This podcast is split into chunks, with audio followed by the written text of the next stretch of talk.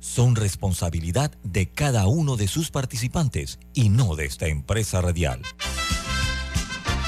Son las 7.30 de la mañana, hora de un buen café y hora de Infoanálisis, el programa de información y análisis más profundo de Panamá.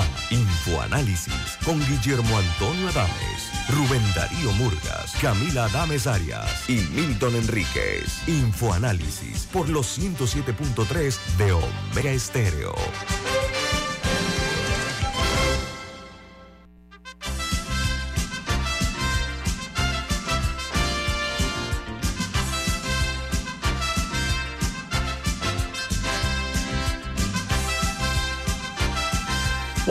Día, bienvenidos. Esto es Infoanálisis, un programa para la gente inteligente. Hoy es 24 de enero del año 2023 y este programa Infoanálisis es presentado por por Café Lavazza, un café italiano espectacular que usted puede conseguir en los mejores supermercados y también Pide tu Lavazza en restaurantes, cafeterías y centros de entretenimiento y deportivos.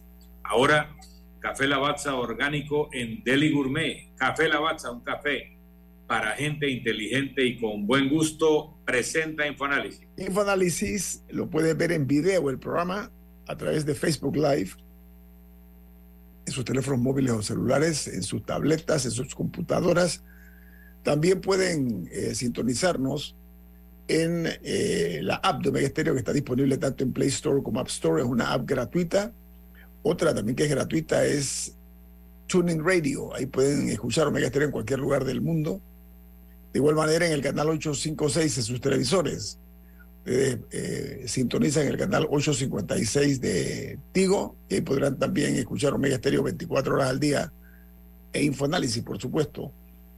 Y los programas todos quedan colgados en eh, YouTube. Todos en video están en YouTube. Amigos, entremos en materia informativa. Los diarios más importantes del mundo titulan de la siguiente manera. El New York Times dice siete muertos en otros dos tiroteos masivos en California.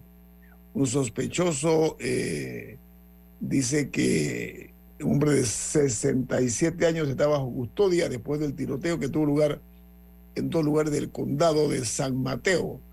Fue el segundo tiroteo masivo en California en solamente tres días. Uno de ellos fue un lugar que se llama Half Moon Bay. El Washington Post titula. No, y lo llamativo es que el otro fueron durante las celebraciones del Año Nuevo Lunar y este también fue dirigido hacia la comunidad eh, china-americana, eh, particularmente eh, contra trabajadores que se hacían agricultura y granjas, etcétera.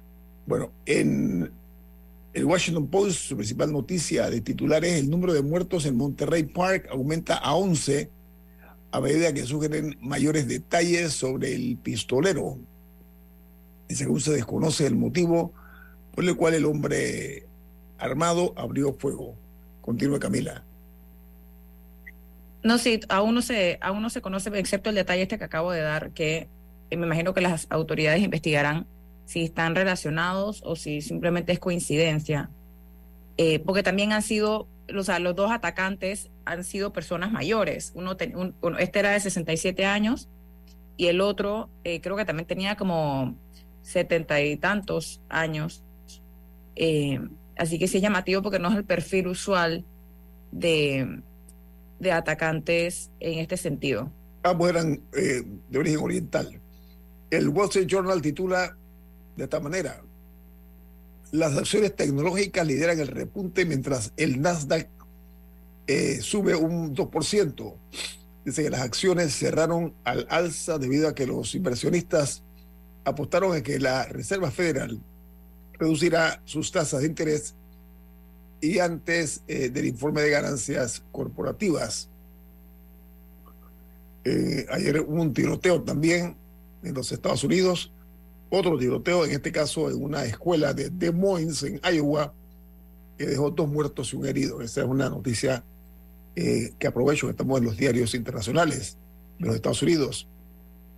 Una noticia inquietante del mundo científico es que el núcleo de la Tierra ha frenado Dice que el estudio de cientos de terremotos muestra que la capa interna del planeta ha perdido velocidad y que girará en sentido contrario a la superficie, lo que puede acortar el día e influir en el nivel del mar. Mientras en Venezuela, el presidente Nicolás Maduro cancela su viaje a Argentina para participar en la cumbre de la CELAC por temor a las protestas y dice que hay un en marcha planes eh, extravagantes diseñados por los extremistas de la derecha para atacarlo si va a Argentina. En Costa Rica, cuatro renuncias desmantela un grupo de científicos asesores del Ministerio de Salud de Costa Rica en materia de COVID. Cuatro investigadores que estaban dedicados a, la COVID han eh, ahora mismo se está desmantelando este grupo de asesores y solo quedan tres porque una viróloga era una de las principales ya eh, renunció. la otra noticia científica es que la Federal Drug Administration, conocido por sus siglas como FDA, describe perdón, un plan para refuerzos anuales de COVID. Dice que antes de una reunión científica, los funcionarios propusieron ofrecer nuevas eh, vacunas a los estadounidenses con el otoño y una estrategia empleada durante mucho tiempo contra la gripe. Se va a implementar la misma estrategia contra la gripe ahora con la COVID-19. Y en Francia, la reforma de pensiones abre una brecha enorme entre Macron y la mayoría de los franceses. El gobierno adopta la protesta, perdón, la propuesta eh, de subir de 62 a 64 años la edad de las jubilaciones en Francia. Mientras en México, un narcotraficante conocido como El Grande, eh, eh, que está en el juicio del ex super policía mexicano García Luna, dijo que el cártel de Sinaloa creció con la ayuda del gobierno de México y que García Luna colaboró con la organización criminal desde la época en que era presidente de México Vicente Fox y después pues siguió con, con el, el siguiente presidente que está ahora mismo huyendo en España. Mientras eh, hay un estudio que sugiere que el uso de antidepresivos genera eh, una resistencia a los antibióticos, dice el consumo antidepresivos se ha disparado últimamente en los últimos años en casi todo el mundo. Por ejemplo, en España en el año 2020 y 2021 creció un 10% y en México también se duplicó durante la pandemia el consumo de estos antidepresivos que están, ya se ha comprobado un estudio muy intenso que se hizo del impacto eh, que tienen en los eh, seres humanos el uso de antidepresivos.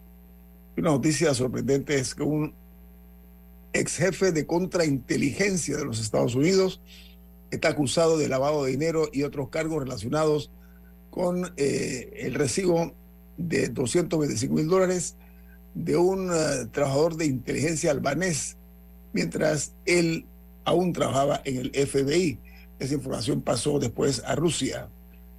Mientras que en Colombia, eh, ahí dice que hay una nota que es la principal en los titulares, que la presidencia colombiana contrató a un grupo de abogados para eh, evaluar, cambiar eh, el proyecto de la línea 1 del metro de Bogotá para que parte de la misma sea subterránea, cosa que también, o sea, que vaya subterránea y no elevada este, el metro en Bogotá. Dice que para mañana la alcaldía de Bogotá y el gobierno nacional se reunirán para discutir posibles cambios al proyecto. El presidente Petro tiene la intención de que sea subterráneo y no elevado el metro en la ciudad de Bogotá. Mientras hay una noticia que dice que para mañana, perdón, y que en El Salvador el presidente Bukele asegura eh, que su gobierno pagó a tiempo eh, la millonaria deuda de bonos del año 2023. La fecha límite para el pago era hoy, pero dice el presidente Bukele que ya eh, lo había completado el pago el día de ayer. una noticia importante se genera en la sede de Google. Bueno, esta empresa gigante, Google, reducirá los bonos de eh, principios eh, a los principales ejecutivos de la compañía, dice el presidente de la empresa. Dice que a nivel de los vicepresidentes senior y superiores, estos obtendrán bonos mucho más bajos como parte de las medidas de reducción de costos eh, que se dan luego de que la mayor eh, cantidad de despidos en la historia de la compañía se ha dado recientemente en Google. Eh, otra nota de primera plana es que en el Perú han denunciado a la presidenta Boluarte ante la Corte Penal Internacional por crímenes de lesa humanidad. Mediante, dice que el tema político sigue ardiendo en Perú porque eh, de manera sistemática esta mujer eh, ha llevado y elevado la represión que se ha desbordado en contra de la población ha estado protestando no únicamente en diferentes puntos de la ciudad, perdón, de, las, fuera de la capital, sino que lo están haciendo también en la propia capital peruana.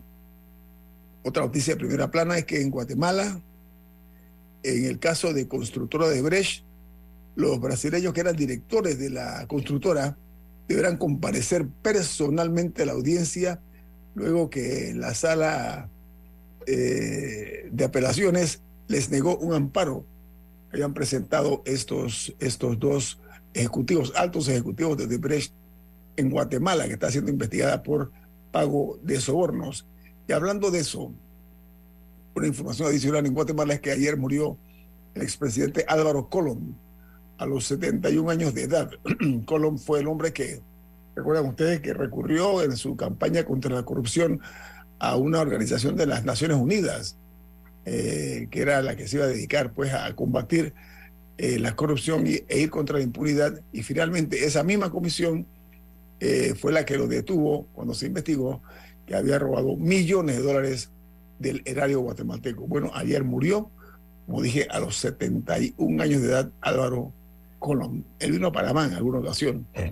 En Chile, el presidente Boris dice que se refirió a su llegada a Buenos Aires de la siguiente manera. Dice, ante la ausencia de Nicolás Maduro en la cumbre de la CELAC, lo que cabe, dice el, presidente chileno, es que la crisis eh, que se prolonga eh, hace tiempo tenemos que resolverla, pero con la presencia de Venezuela en la mesa, fue la postura del jefe de Estado chileno en cuanto pisó tierra argentina a su llegada a Buenos Aires para participar en la cumbre de la CELAC, porque Maduro dijo que no iba a asistir por temor a eh, atentados que le fuera a hacer la derecha. Así, que aquí termino con las notas internacionales. Viene más aquí en Info Análisis. Este es un programa para la gente inteligente.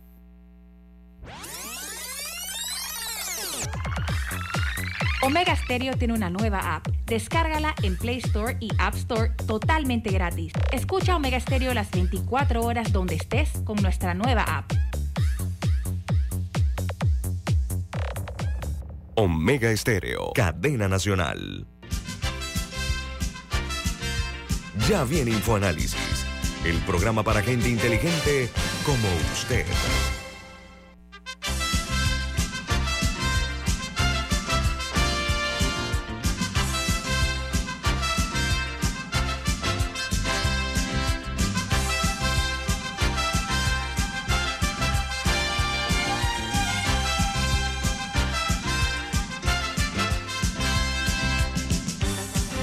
Análisis, hoy eh, hemos eh, invitado al exministro de Estado, al exdirectivo de la Autoridad del Canal de Panamá.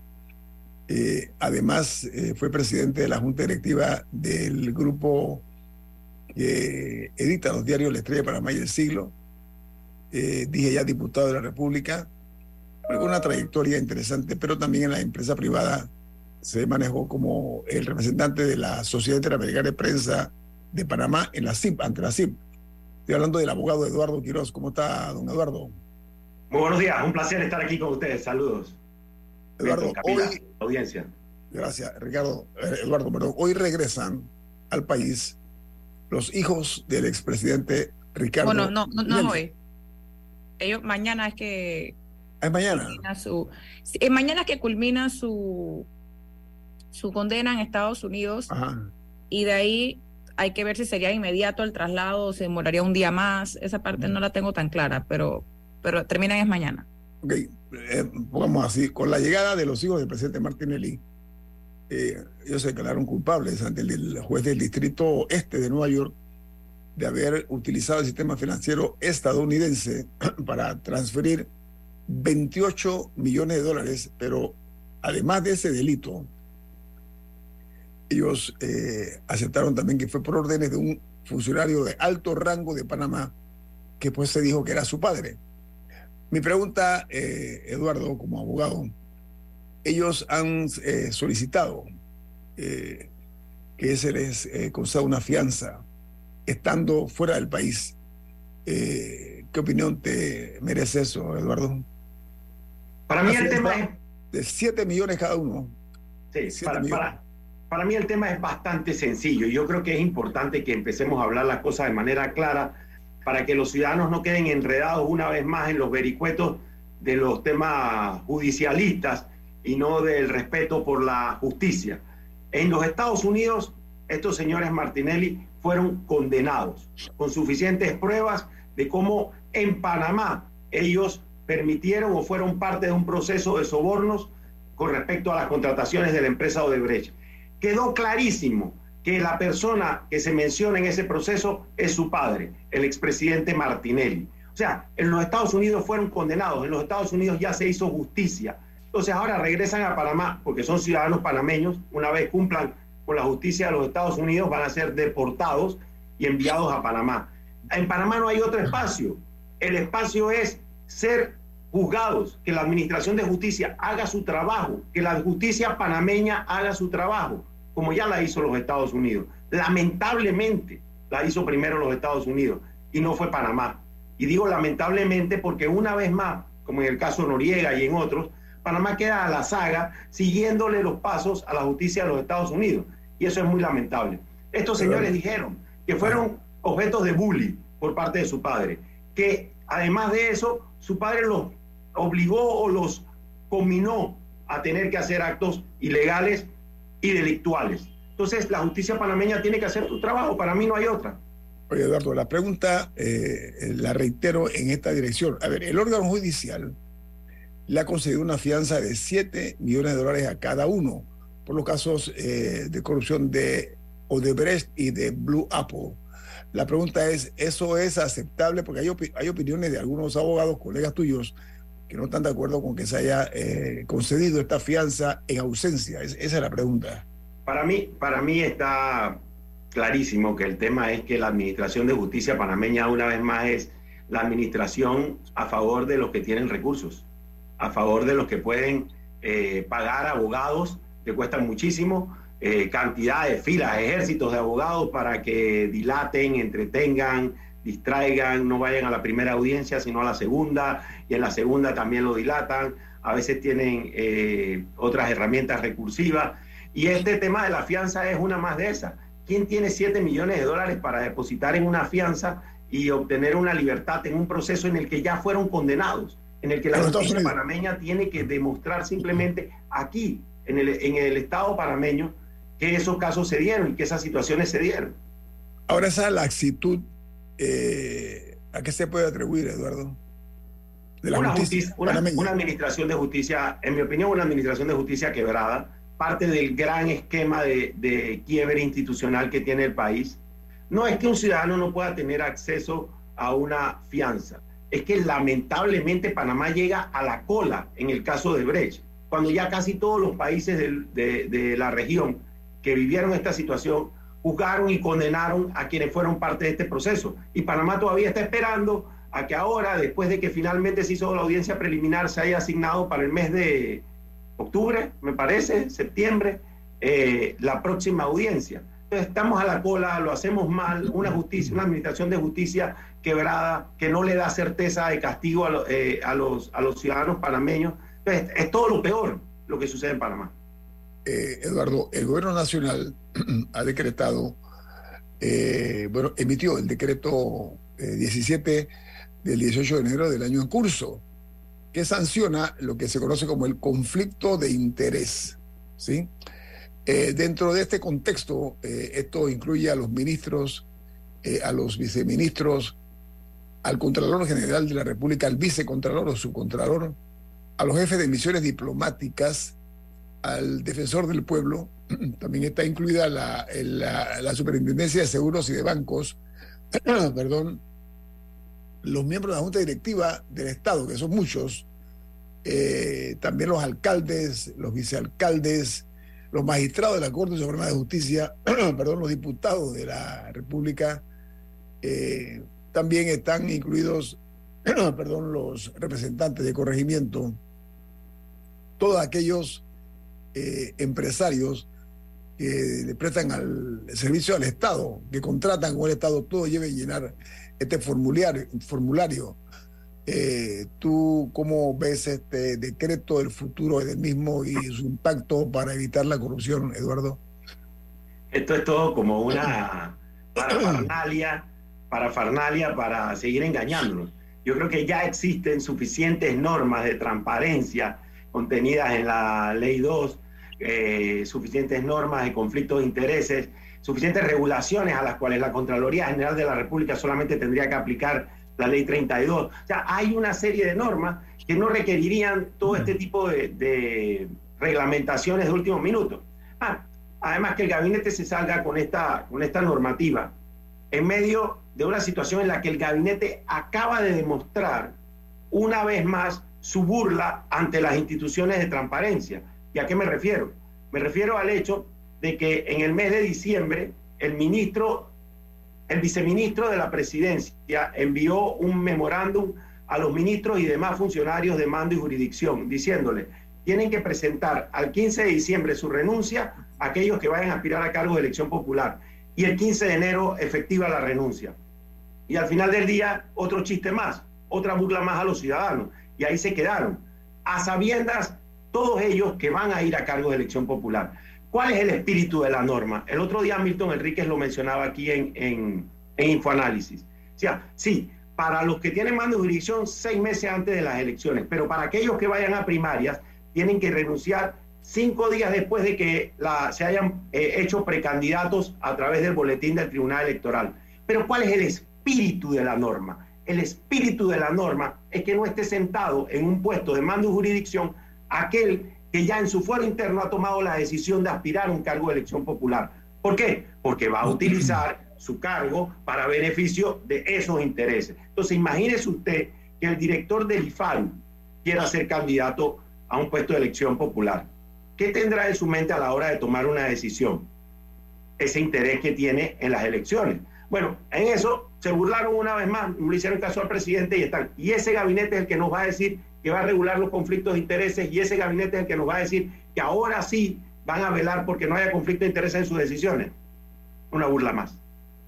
Pero eh, no hay una norma que habla que todo funcionario al entrar a un cargo público y a su salida debe eh, rendir cuentas de su condición patrimonial, Eduardo. De, de, mando y jurisdicción, sí, efectivamente. Tiene que hacer una declaración jurada.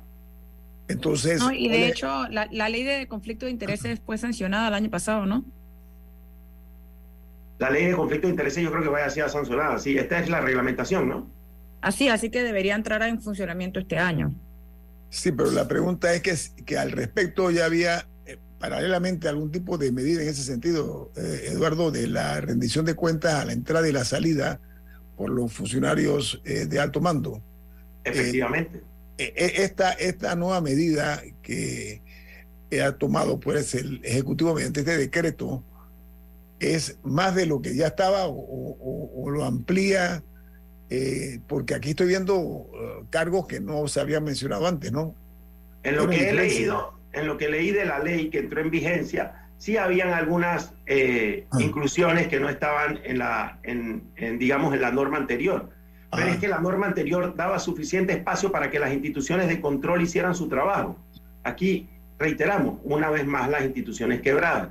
Este es un país que tiene instituciones de control.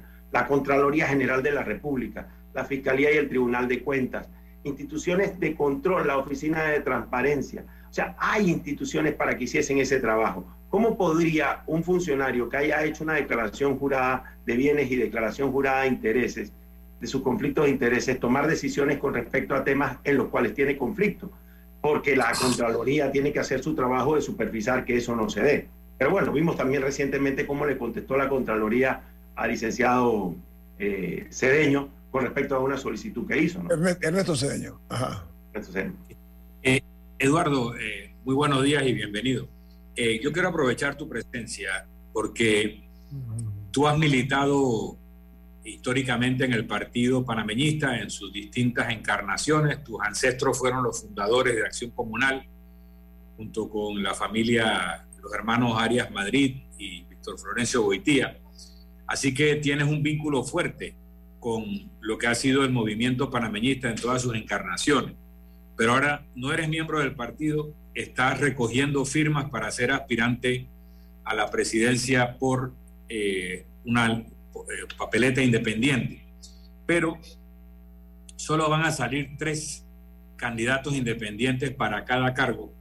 Tú en este momento estás compitiendo en la tercera posición con eh, Paquito Carreira.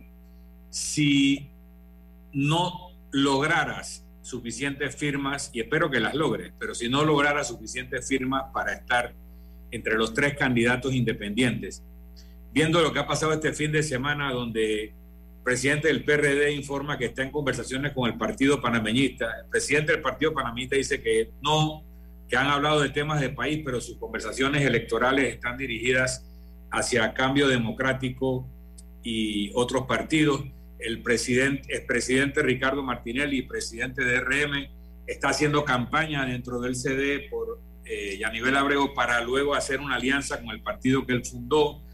El presidente del Partido Popular indica que están en conversaciones con todo el mundo, incluyendo Martín Torrijos. Martín Torrijos manda una nota bastante crítica a la cúpula del PRD que se reunía en directorio nacional ese fin de semana la cúpula le echa un para atrás, como decimos en Panamá, duro. ¿Y dónde quedaría Eduardo Quirós como candidato independiente dentro de este movimiento que no tiene barreras de, de, posicionamiento? Si eres uno de los candidatos independientes, ¿y dónde quedaría Eduardo Quirós si no alcanza la candidatura independiente? Qué buen resumen has hecho de un fin de semana que ha revelado de manera muy clara el quiebre institucional que tenemos que alcanza hasta los partidos políticos. La declaración del expresidente Torrijos, que tiene algunos aspectos muy interesantes, sobre todo aquellos a los que se refiere al difícil trance que está viviendo nuestra democracia, tiene algunas coincidencias con la declaración que yo hice en el mes de mayo, señalando los partidos políticos están quebrados, están controlados por cúpulas que velan solamente por sus intereses y eso se está repitiendo de manera constante a lo largo y ancho de todos los partidos políticos. Tal vez habría que hacer la separación de, del caso de Moca, que es de reciente eh, inscripción. Pero todos los partidos están en alguna medida eh, en ese tipo de conflictos donde los intereses del poder por el poder son los que están prevaleciendo. Y en alguna medida también han sembrado el germen de su autodestrucción. ¿Por qué? Porque ese quiebre institucional, ese servir a solamente esos intereses de las cúpulas van a terminar destruyendo a los partidos, a los partidos actuales. Y eso es muy lamentable porque son instituciones importantes de la democracia. En lo que a mí respecta, lo dije desde mayo, no me siento eh, no solamente interpretado, reflejado en, el, en un partido político actualmente y por lo tanto creo que la ruta de la libre postulación y presentar la posibilidad de una candidatura independiente es una opción viable posible y es la opción que realmente los panameños están buscando para construir ese Panamá de esperanza que no queremos dejar perder la mayoría de los panameños. Me veo entre los tres candidatos para, para las próximas elecciones. Independiente. comercial. Estamos hoy platicando con nuestro invitado Eduardo Quirós, candidato a la presidencia por la libre postulación, precandidato. Viene más aquí en Info Análisis. Este es un programa para la gente inteligente. En breve regresamos, gracias a Banco Aliado. 30 años. ¿Qué quieres crear?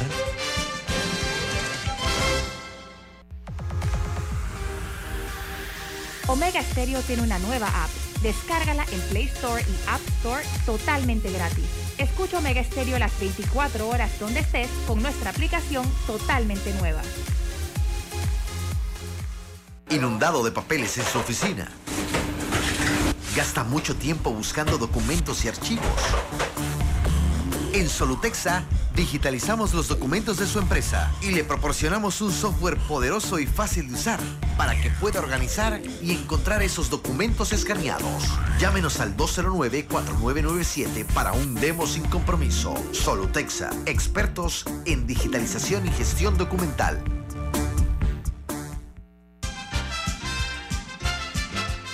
Ya estamos de vuelta, gracias a Banco Aliado. 30 años. ¿Qué quieres crear?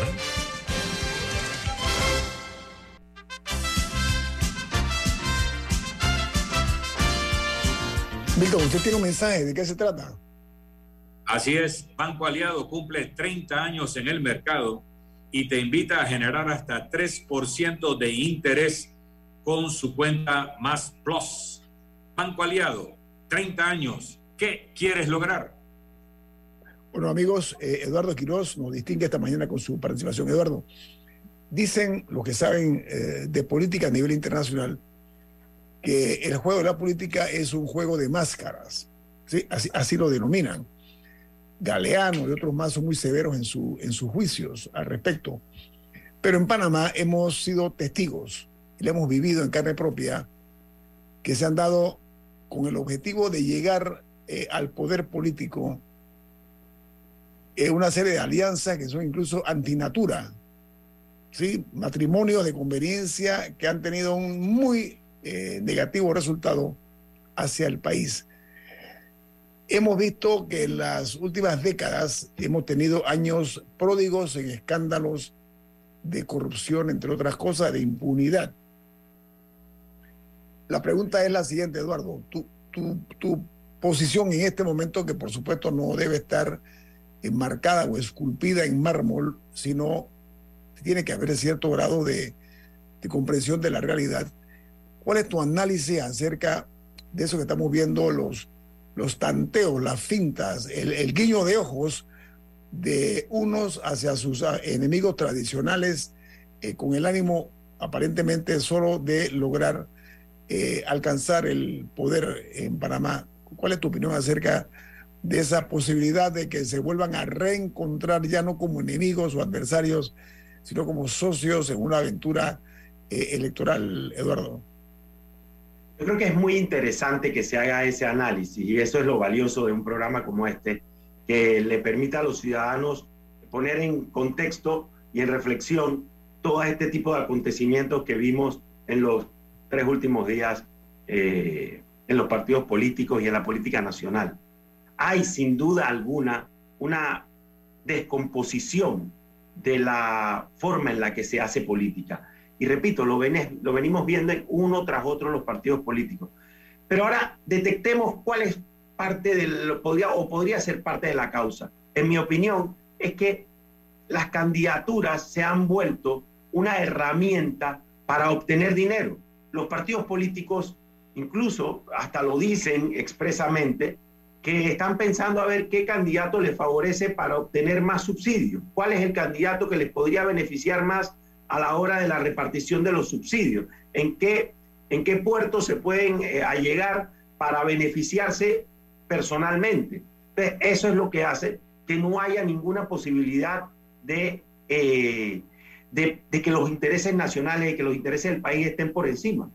Cuando esos mismos partidos políticos o dirigentes de, de los partidos políticos terminan haciendo reuniones a puertas cerradas de las cuales no pueden contarle al país con transparencia qué fue lo que se habló. ¿Se dio o no se dio? Ah, no, estábamos hablando, pero no de alianza, sino de otras cosas.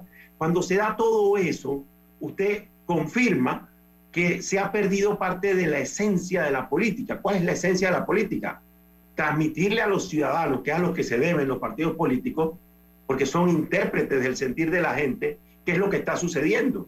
Antes usted sabía, se daba una reunión en tal lugar público, se reunían los dirigentes del partido A con los, del partido B y salían y daban declaraciones, se sometían a la prensa y narraban y decían qué era lo que había pasado.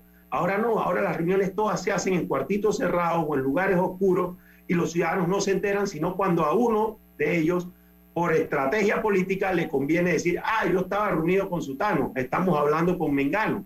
Entonces, es parte de todo ese quiebre institucional en el que el dinero se quiere convertir en la herramienta fundamental de la política, el poder por el poder y el secretismo y la falta de transparencia. Eduardo, no podemos construir el futuro si no entendemos el presente y el pasado.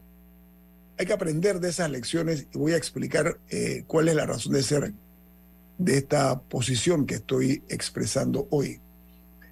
En las elecciones, perdón, donde Ricardo Martinelli logra la presidencia del país, uno a uno, en números, el PRD se ganaba muy distante a Cambio Democrático individualmente, uno contra otro. El PRD sacó más votos que Cambio Democrático. Sin embargo, se unió una alianza con el Partido Panameñista, que es la que lo eleva al poder a Ricardo Martinelli y a Juan Carlos Varela, eh, eh, que al final del camino tropezaron con sus propias sombras y al final ya ustedes saben lo que ocurrió, ¿no? Una, que fue una, un matrimonio de, esa, de eso que hace la, la realeza europea, ¿no? Por intereses, etcétera, que terminó mal, muy mal. Todavía vemos y vivimos los Y el PRD también sufrió, porque recordemos que Cambio Democrático se llevó, porque no los alquiló, sino que se llevó eh, varios de sus diputados, un gran número de sus diputados. Eh, y que algunos, de hecho, ahora también como algunos regresan, pero, pero, pero, en ese sentido el PRD también sufrió esa vuelta. No, de acuerdo, pero lo que quiero, Eduardo, la pregunta va direccionada por aquí. Ya hablamos de cómo eh, eh, se tragan su, su, vasito de cicuta y después arreglamos cuentas, ¿no? Vamos a llegar, nos abrazamos de mentira eh, y, y, llegamos al poder. Cuando estamos en el poder, entonces arreglamos. Pero también hay otro factor que se habla entre la gente que sabe de política, y es la forma como algunos expresidentes han conspirado contra su propio candidato en elecciones pasadas. Eso lo sabes tú, lo sé yo, lo sabe Milton, Camila, la gente que sabe un poquito, por lo menos yo sé un poquito de la realidad nacional.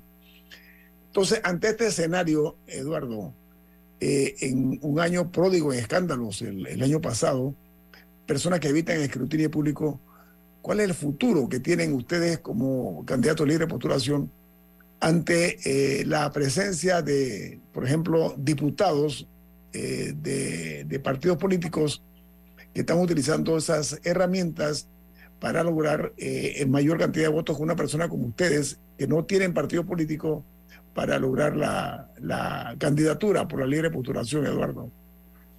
Yo me hago la misma pregunta. Y parte de lo que me planteo es si el Tribunal Electoral y la Fiscalía Electoral están en la capacidad de jugar el rol fundamental que van a tener que jugar en las elecciones que ya están corriéndose, porque parte de todo este proceso de búsqueda de apoyos a través de la firma que estamos haciendo los candidatos de libre postulación es, es ya el proceso electoral. Cuando salgo a la calle y converso con ciudadanos se lo planteo las elecciones se están jugando hoy. Hoy usted decide con su firma quién puede estar o no en la, en la papeleta como independiente. Entonces, yo me pregunto si el tribunal, esa pregunta me la hago yo, si el tribunal y la fiscalía están en la capacidad de entender que vamos hacia probablemente las elecciones más críticas del, del, periodo democrático y que el clientelismo eh, burdo, rampante que estamos viendo va a tener capacidad de ser contenido por el Tribunal Electoral y la Fiscalía Electoral. En la medida en que no se dé, los ciudadanos vamos a tener que jugar el rol ese de denunciarlo, de evidenciarlo y de aspirar a que los ciudadanos, entendiéndolo, hagan un voto consciente. Y yo creo que sí se va a dar. Yo siento que siempre, yo siento, siento que varias veces caemos en el cliché de que esta es la elección más crítica y siento que lo he escuchado en varias, pero en esta hay un tema en particular que puede que sí haga la frase cierta y es que como este gobierno claramente se limpió las manos o al Poncio Pilato y dijo, la caja no es mi problema, le va a tocar a la próxima administración y bastante temprano en su administración tener que lidiar con ese tema. Así que puede que en esta ocasión sí sea cierto. Bueno, no solo, no solo por la caja del Seguro Social que trae bien. Sí, pero ese es como el cuco mayor. Sí, claro, ese por supuesto sería el número uno, pero además de eso, con una realidad social que ya explotó, una realidad que en julio y agosto del año pasado nos demostró que está allí, que a punta de subsidios y regaladeras el gobierno más o menos ha intentado emparapetar o distraer la atención, pero hay una realidad de, desigualdad y de inequidad social muy, muy potente que no puede ser eh, metida debajo de la alfombra por más tiempo. Eduardo, tú fuiste ministro de Estado. Tú sabes muy bien eh, lo que hemos tenido el privilegio de estar a esas alturas la cantidad de amanuenses, eh, de apologistas, ¿no? de, de, panegíricos que se le lanzan al hombre en el poder, que le crean un círculo que no deja que el hombre vea fuera del mismo lo que es la realidad del país. ¿Tú consideras que por eh, algunas acciones que se han tomado últimamente, eh, la presidencia de la República está siendo debidamente informada, no por nosotros los medios, que somos una caja de resonancia, sino por su entorno acerca de crisis que hay, por ejemplo, de la red vial panameña, que está desastrosa, y sale un alcalde diciendo, no, que en Panamá no hay hueco en las calles, por poner un ejemplo, ¿no? Eh, esos desaciertos eh, que se dan, ¿tú consideras que eh, tiene en, boxeo, si es una buena esquina el presidente, si le están diciendo la verdad al presidente Cortizo, o lo tienen alejado de la realidad, Eduardo? Un diagnóstico cortito. Respuesta rápida. Uno, si usted pasa por el aeropuerto de Santiago el día domingo, se da cuenta por qué ningún funcionario de alto nivel tiene la más remota idea de cómo está de desastrosa la red vial del país. Porque todos se movieron en helicópteros y avionetas. Entonces no hay forma de que tengan una, un, conocimiento de la realidad. Y lo segundo es más grave. Y es que el presidente de la República ha tomado la decisión de pasar a la historia como un presidente irrelevante. el presidente Cortizo la administración Cortizo Carrizo ha tomado la decisión de pasar a la historia como un presidente irrelevante, que no tomó la decisión de atender los grandes temas nacionales, sino a que a todo le ha ido poniendo curitas, en algunos casos ha emparapetado de forma que pareciera que no se notan, pero van a explotar más temprano que tarde, y en otros casos simplemente ha dicho no los voy a atender. Y en ese estadio están dejando el país. Ahora, Eduardo, también algunos asesores y, miembros del equipo dirán, ve acá, yo no voy a, pelearme con el presupuesto, eso es a no, salir de la planilla, ¿no? Y por eso mejor no decir malas noticias a, quien está de, gobernante. He escuchado a expresidentes que me han dicho eso, oye, en su momento... Bien dice, bien dice... Pero al final, al final, ¿de quién es la responsabilidad de escoger su equipo? exacto. nadie lo forzó a escoger a las personas que lo rodean. Y es de libre remoción también. y además son de libre remoción. Y además hay una realidad que, a ver, es tan potente porque el pueblo lo demostró. Yo lo, di, lo digo y lo repito y lo repito. No hemos hecho como país, y en este, un programa como este hay que hacer ese tipo de señalamientos. No hemos hecho como país la autopsia de las protestas sociales de julio y agosto del año pasado. Hagamos ese trabajo hagamos ese esfuerzo de entender qué pasó ahí y nos vamos a dar cuenta de que hay un quiebre profundo en la sociedad panameña. Los diez primeros días de la protesta fueron absolutamente genuinos. Después otros grupos intentaron politizarla y, beneficiarse y después vino el diálogo y todo ese cuento. Pero los primeros diez días fueron protestas que surgieron de sectores de la vida nacional que tienen un ingreso, enfermeras, transportistas, educadores, no es gente que no tiene salario. fue legítima, fue, legítima, Eduardo, fue legítima, fue legítimo ese absolutamente, absolutamente legítima y genuina. Es, son panameños que tienen un salario pero que no les alcanza para vivir, para una mínima calidad de vida. Y esa gente salió a la calle. Después emparapetaron, engañaron, regaron la mesa, alargaron el asunto, jugaron a la estrategia. Pero esa realidad está allí y va a explotar, tarde o temprano va a explotar, de la manera en que sea lo que vivimos en agosto y julio del año, en julio y agosto del año pasado era algo inédito, no había sido en nuestra historia, no se había dado en nuestra historia algo similar. Entonces tenemos que preguntarnos. Eduardo, te podemos quitar cinco minutos más al regreso del corte comercial. Por favor, por favor. gusto. Viene más aquí en Info Análisis. Este es un programa para la gente inteligente.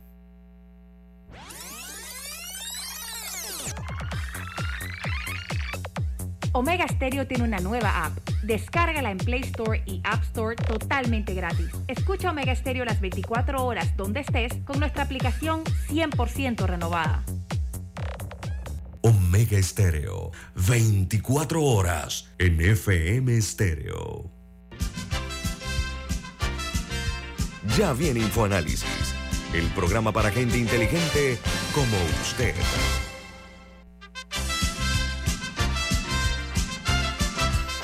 Eduardo Quiroz, eh, candidato, precandidato uh, a la presidencia de la República por la Libre Postulación. Eduardo, tú eres un muy buen analista político reconocido.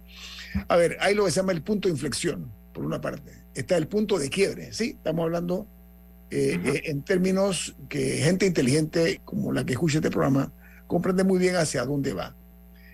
Eh, la partidocracia eh, en Panamá eh, ha sido abismalmente impune. E- e- eso es una realidad inobjetable.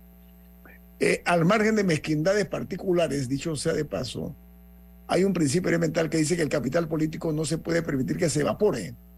Y eso lo hemos visto eh, que se está dando desafortunadamente porque la corrupción envilece.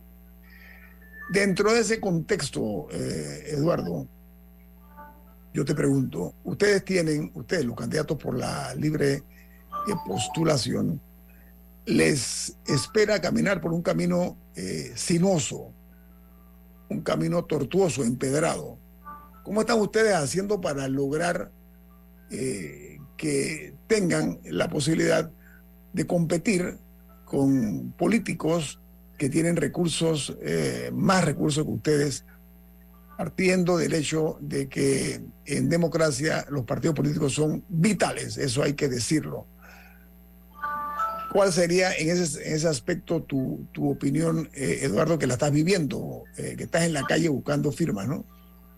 Muy buena pregunta. Eh, uno, agradezco lo de, lo de buen analista político y probablemente eso es lo que lleva a una persona como yo a tomar la decisión de participar en política, de participar activamente, porque hay un quiebre dentro de las instituciones del Estado que está revelando que no están siendo capaces esas estructuras fundamentales de la democracia, que son los partidos políticos, y creo que Milton podría ahondar muchísimo más en eso que yo, no están siendo capaces de jugar el rol de intérpretes del sentir de los ciudadanos. Y al no jugar el rol de ser intérpretes del sentir de los ciudadanos, entonces abren espacios a que otras rutas de participación política se den. Y eso es lo que está pasando en el país.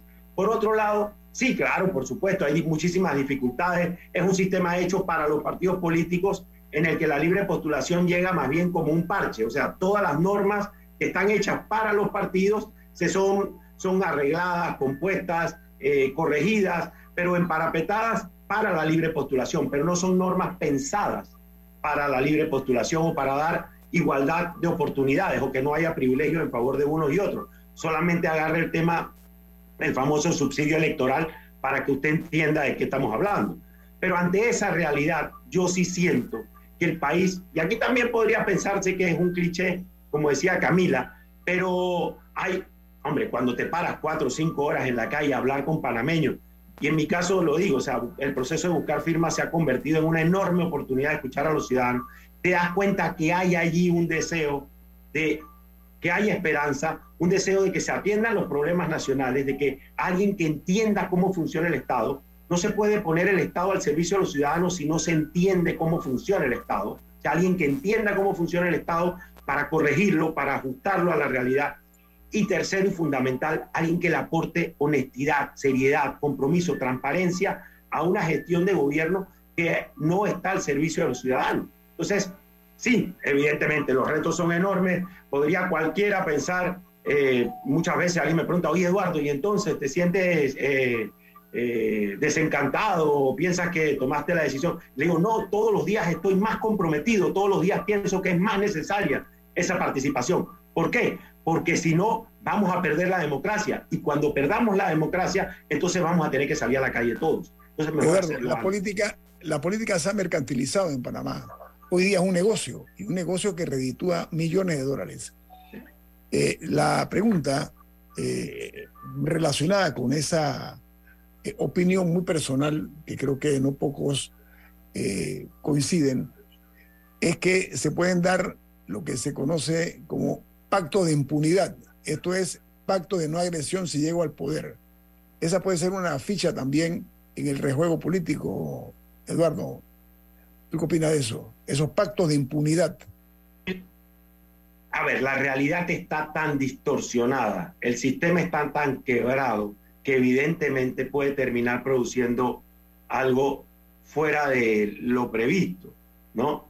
Yo quiero apostar a que ese algo fuera de lo previsto va a ser una apuesta democrática, una apuesta de participación eh, nacional que permita construir una agenda de país en favor de un gran acuerdo para atender esos temas fundamentales que tenemos por delante. La gran transformación de la educación, que es el centro de, resolver los grandes problemas del país, solo se puede dar a través de un gran acuerdo nacional. Atender el tema de la caja del Seguro Social, que es lo que en verdad le ha dado paz social a este país a lo largo del tiempo, solo se puede llevar adelante con un gran acuerdo nacional. Veamos lo que está pasando en Francia. Entonces, yo sí siento, más que siento, yo estoy convencido de que esa es la ruta que una sociedad como la panameña puede aportar. ¿Por qué? Porque no tenemos otra opción y los panameños lo sabemos, porque lo hemos logrado. Por eso me molestó cuando el, vicepresidente Carrizo intentó eh, apropiarse de la ampliación del canal como si fuese un éxito PRD. No, la ampliación del canal es el, gran éxito de los panameños, de todos los sectores, porque sin importar facción política, apoyamos una propuesta como esa, porque pensamos, pusimos el país por delante y entendimos que había allí una real opción de transformar este país y de que rindiese beneficio para el país. Ah, hay una gran duda. ¿Dónde están siendo invertidos esos ingresos que estamos teniendo? Saquemos la lista larga de los subsidios y de la regaladera del gobierno y veamos. Pero los grandes proyectos del país tienen que agendarse a través de un gran acuerdo nacional y hay que construir un gobierno que construya esos, que, aporte a esos grandes acuerdos nacionales. Yo quiero apostar que esa va a ser la ruta y que no nos vamos a ir hacia una ruta autoritaria o de, otra que termine acabando con nuestras libertades. Eduardo, eh, el PRD aparentemente quedó en shock con las declaraciones emitidas eh, mediante un escrito del expresidente Martín Torrijos. Inmediatamente salió el, el, equipo de defensa, ¿no? Que me parece un poquito rupestre la forma como lo hicieron, ¿no? Rudimentaria, eh, con, con, un lenguaje un poquito descompuesto para rechazar las, las denuncias del expresidente Torrijos, un hombre que demostró que él no es un hombre de esos que pone la rodilla en la tierra, ¿no? Eh, eh, él emitió su opinión, que además para no poco representa como un anuncio de que él tiene la intención de correr en las próximas elecciones. La reacción del PRD ante esta posición de un expresidente que no es cualquier cosa, él es el hijo del creador del PRD, estoy hablando del general Omar Torrijos. ¿Qué te parece esa salida en este momento y a esta hora? es más de la, del, lamentable quiebre que tenemos de, la, de, las instituciones. O sea, que hayan salido los presidentes y el dirigentes principales de, su propio partido a sacar todo este tipo de expresiones eh, donde lo llamaron de ridículo a cualquier otra cosa, deja mucho que decir, porque es la pérdida dentro de los partidos del debate ideológico, del debate doctrinal, del debate de las ideas. Es la, es la lucha por el poder o sea, es el poder por el poder. Detentamos el poder y lo queremos mantener. Por lo tanto, aquel que se nos ponga en el camino, lo, denigramos, lo ridiculizamos eh, y lo borramos, lo cancelamos. Es la falta de debate democrático, es la falta de liderazgos democráticos, es el entendimiento de yo, yo puedo burlar las reglas. Hoy hay un artículo de, de, Javier Martínez Hacha muy interesante, donde lo plantea. O sea, es el germen de la autodestrucción. Si un partido político que pretende llamarse democrático, atenta contra sus propias instituciones democráticas, ¿qué está haciendo? Simplemente sellando el camino de su, de su cadalso. No hay, no hay de otra. Asimismo ha ido ocurriendo en una tras otra de las organizaciones políticas. ¿Y ustedes creen que qué? ¿Que los ciudadanos no se dan cuenta de eso? Por favor, los ciudadanos se dan cuenta de eso. Vaya y camine las calles de Colón y dése cuenta cuál es el estado de los servicios y de la infraestructura pública en Colón. Y, no se, y se va a dar cuenta que esa población ya se hartó de esos partidos políticos, se hartó de esas cúpulas de los partidos políticos y está ahora buscando una opción de esperanza para poder construir un futuro mejor. ¿Dónde está la juventud en ese sentido, Eduardo? ¿Ves, ¿Ves algún tipo de sorpresa por parte de la juventud de cara a las elecciones de 2024 o crees que van a ser inocuos en el resultado? Mucho de los, del proceso decisorio personal, y aquí cuento tal vez algo de, de, cómo fue ese proceso, guardó relación con cuál era la situación de los, de los jóvenes. Tengo tres hijos, todos ya veinteañeros, y me impactaba cuál era la forma en la que abordaban la, política y los temas nacionales.